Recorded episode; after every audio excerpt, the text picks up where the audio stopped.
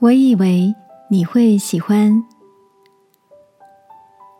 晚安，好好睡，让天父的爱与祝福陪你入睡。朋友，晚安。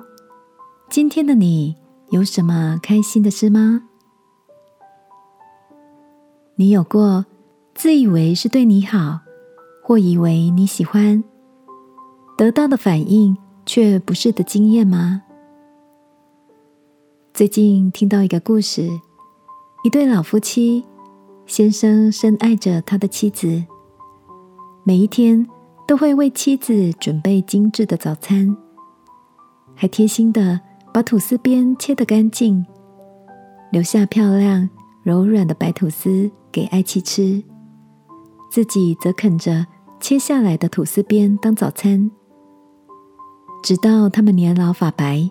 七十多岁的某一个早晨，老太太看着桌上的早餐，终于忍不住对自己的丈夫说：“为什么这些年来你都把吐司边吃掉，不留给我？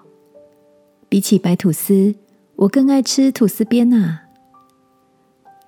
老爷爷不可置信的以为这些年来自己把最好的给了妻子。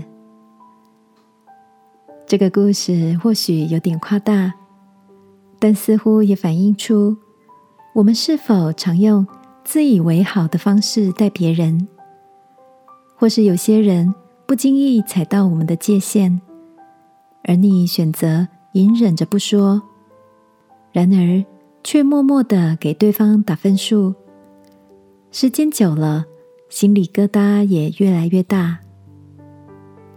今天。不妨让我们做一个决定，成为一个愿意沟通的人，把内心之间的误会好好的、温柔的彼此澄清。圣经鼓励我们：你在祭坛上献礼物的时候，若想起弟兄向你怀怨，就把礼物留在坛前，先去同弟兄和好，然后来献礼物。让我们成为那个愿意主动聊聊的人，好吗？亲爱的天父，面对心理卡关的时候，让我能勇敢的在第一时间选择沟通，不逃避，帮助我建立良好的人际关系。谢谢你，奉耶稣基督的名祷告，阿门。晚安，好好睡。